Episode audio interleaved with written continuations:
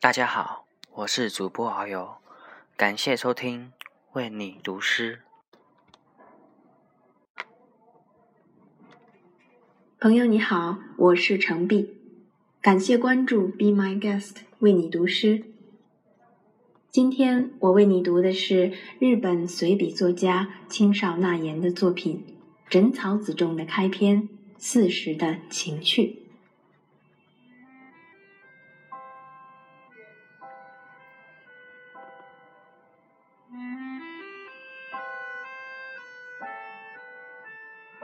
春天是破晓的时候最好，渐渐发白的山顶有点亮了起来，紫色的云彩微细的横在那里，这是很有意思的。夏天是夜里最好，有月亮的时候，这是不必说了，就是暗夜，有萤火到处飞着。也是很有趣味的。那时候连下雨也有意思。秋天是傍晚最好，夕阳很辉煌的照着。到了很接近山边的时候，乌鸦都要归巢去了，便三只一起、四只或者两只一起的飞着，这也是很有意思的。而且更有大雁排成行列的飞去，随后变得看去很小了，也是有趣。到了日暮以后，风的声响以及虫类的鸣声也都是有意思的。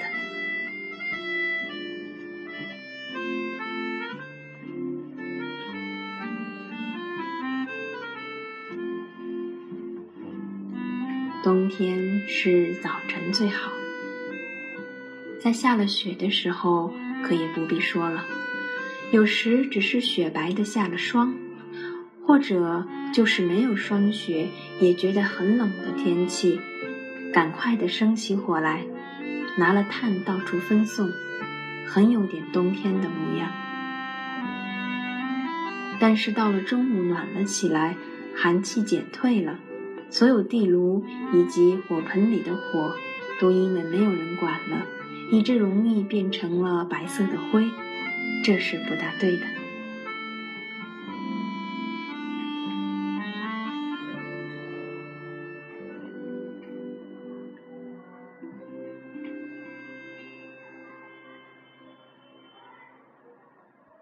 朋友你好，感谢关注 Be My Guest 为你读诗。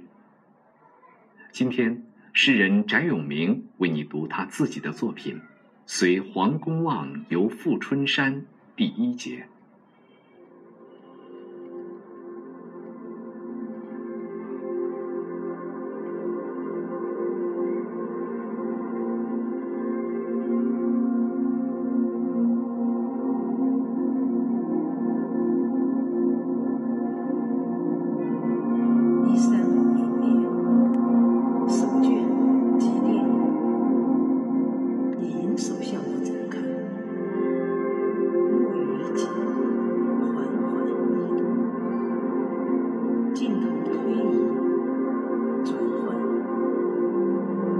手指掌心之间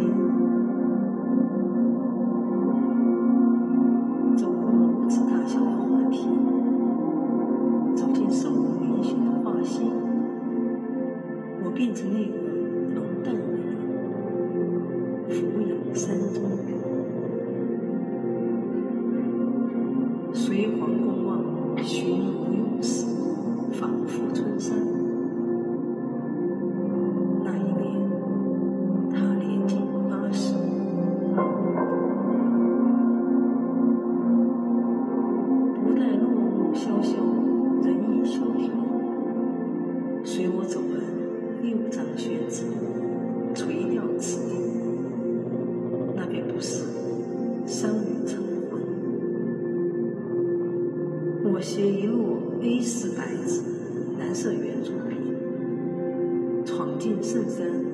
念子己。落叶萧萧，我已萧飘；圣山将老，我已将老。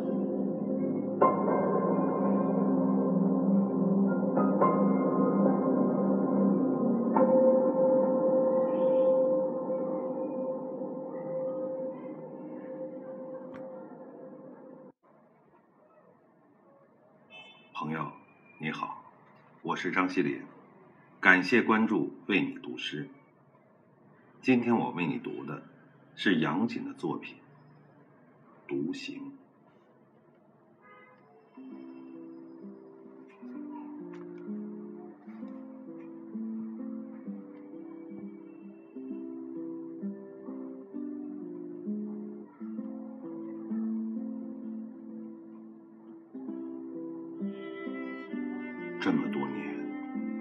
自前行，风中雨里，常常忘却的是身后远远伫立的你。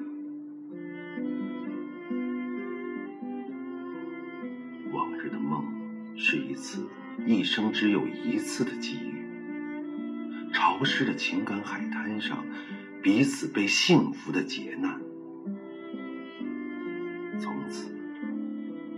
生活便有了一种全新的意义。之后的日子却平静如水，之后的微笑不留痕迹。从此，总想远离安谧，远离温情，独自到外面闯闯，寻找一片波澜，寻找一丝激荡。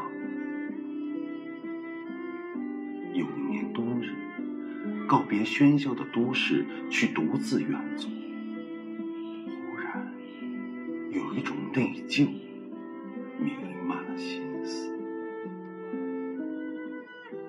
午夜梦醒之后，想起该给家中的妻买一件御寒